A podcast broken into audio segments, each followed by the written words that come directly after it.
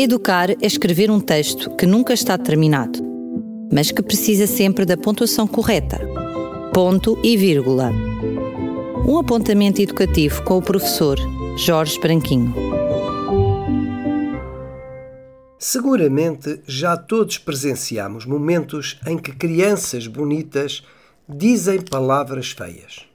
Após uma visita pedagógica que efetuei com a minha turma e quando regressávamos à escola na habitual fila de dois, uma das minhas crianças bonitas veio na minha direção e, visivelmente irritada, queixou-se de uma colega, mas fê-lo usando palavras feias. Fiquei surpreendido, porque aquela carinha meiga, ternurenta, não deixava antever o uso de tal vocabulário. Dias antes, um encarregado de educação tinha-se queixado de um colega da turma que tinha proferido vários palavrões junto do filho.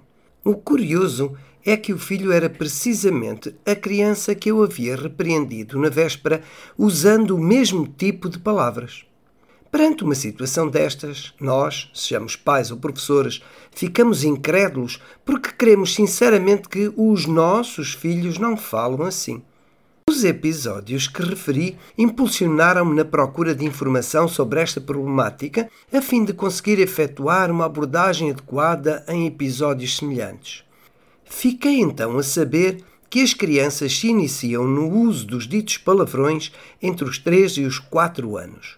Mas como os aprendem? Bem, da interseção de vários estudos emergem três focos principais, não únicos, mas três focos principais de aprendizagem.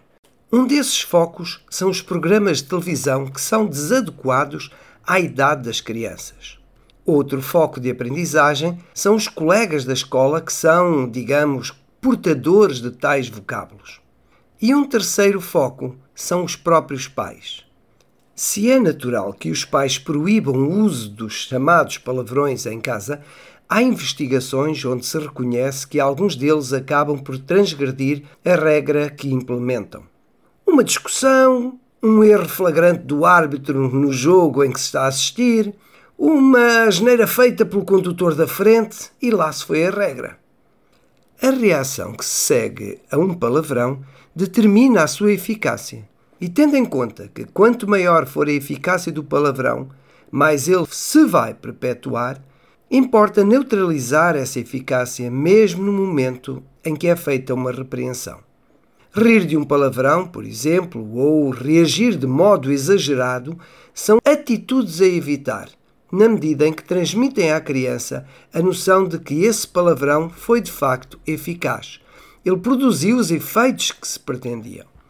Assim, explica o que há de incorreto, defina limites, castiga as reincidências, mas, sobretudo, seja um bom exemplo. Convido agora para um novo ponto de encontro no próximo ponto e vírgula. Educar é escrever um texto que nunca está terminado, mas que precisa sempre da pontuação correta. Ponto e vírgula. Um apontamento educativo com o professor Jorge Branquinho.